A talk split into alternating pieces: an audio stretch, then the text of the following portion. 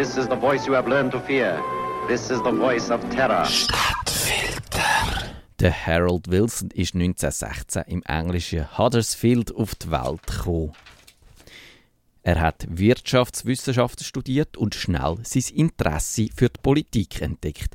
Er ist für die Labour Party Abgeordneter fürs Unterhaus geworden. Er hat den Parteivorsitz 1963 übernommen und ist nur ein Jahr später Premierminister von Großbritannien geworden. 1970 hat Wilson zusammen mit der Labour Party die Wahlen verloren und sein Amt müssen abgeben. Er ist aber 1974 wieder an die Macht gekommen und zum zweiten Mal Premier geworden bis 1976.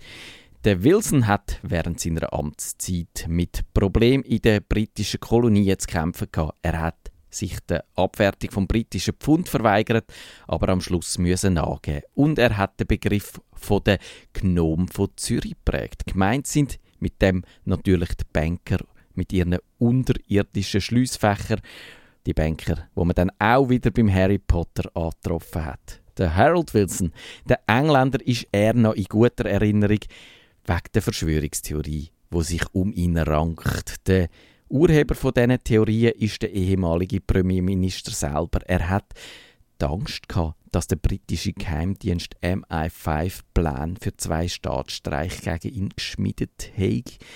Der erste hätte Ende 1969 sollen stattfinden, der zweite in der Mitte der 1970er Jahre, also je eine während seiner beiden Amtszeiten.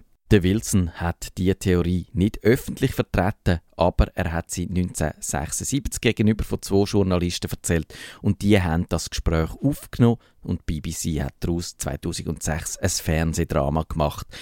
Ein Staatsstreich zu Großbritannien mit der Beteiligung von höheren Offizieren der Armee und auch ein Mitglied vom Königshaus ist beteiligt gewesen, nämlich der Prinz Ludwig Alexander von Battenberg, wo als Louis Mountbatten in die königliche Familie eingeheiratet hat. Der wäre nach dem Staatsstreich zum Premierminister geworden, so hat's der Wilson vermutet. Auch das Kabinett der Labour-Regierung wäre verhaftet worden und das Militär wäre noch so froh gewesen, den Rücken von diesen Mitgliedern der Arbeiterpartei zu sehen. Das hat der Wilson diesen Journalisten in einen Notizblock diktiert.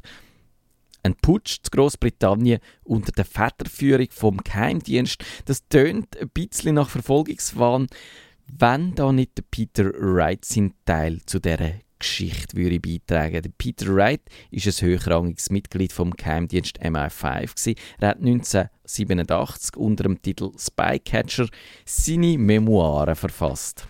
Und dort steht drin, dass der Abwehrdienst von der CIA mitteilt habe, der Wilson sei ein Spion im Dienst von der Sowjetunion. Die Quelle von dieser Anschuldigung ist wahrscheinlich der Anatoly Golitsyn, ein Major vom KGB, der 1961 in die USA übergelaufen ist.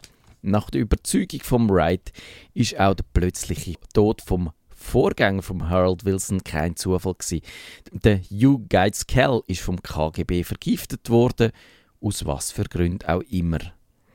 Ein Journalist vom Daily Mirror hat in seinen Memoiren geschrieben, der Cecil King hat im geheimen Treffen gesagt, man müsse doch etwas gegen den Premierminister unternehmen. Der Cecil King ist hier 1968 der Chef vom International Publishing Corporation gsi. Das ist hier der größte Medienkonzern gsi, wo unter anderem auch der Daily Mirror veröffentlicht hat. Der King ist der Meinung gsi, das Volk würde auf einen wie der Prinz Louis Mountbatten warten. Der hat den Vorschlag allerdings als Hochverrat erachtet und das bizarre Treffen verlassen. Ist das nur eine Theorie oder eine echte Verschwörung? 1987 hat es unter der Maggie Thatcher eine Untersuchung gegeben. Die ist zum Schluss gekommen, dass alle Beschuldigungen falsch seien, geschuld seien Harold Wilson sein Geisteszustand gsi. Der sei hier schon ziemlich schlecht gsi. Er hat nämlich an der Alzheimer-Krankheit gelitten und ist wegen der auch zurückgetreten. Die Erkenntnis kann man heute auf der Webseite vom Geheimdienst MI5 lesen. Alle Agenten, die während der Untersuchung befragt wurden, sagen, haben kategorisch gesagt, sie wissen nichts über so einen Putsch. Und weil der typische Spion ein bisschen ein gespaltenes Verhältnis zu der Wahrheit hat, darum mögen das ganz viele Leute nicht so ganz glauben. Die simple Erklärung von Alzheimer, hm? Zum Beispiel der Jonathan Friedland wo ein Journalist vom Guardian ist.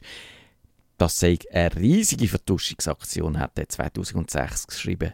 Das sei der britische Watergate-Skandal, weil auch da ein demokratischer Volksentscheid hätte sollen pervertiert werden.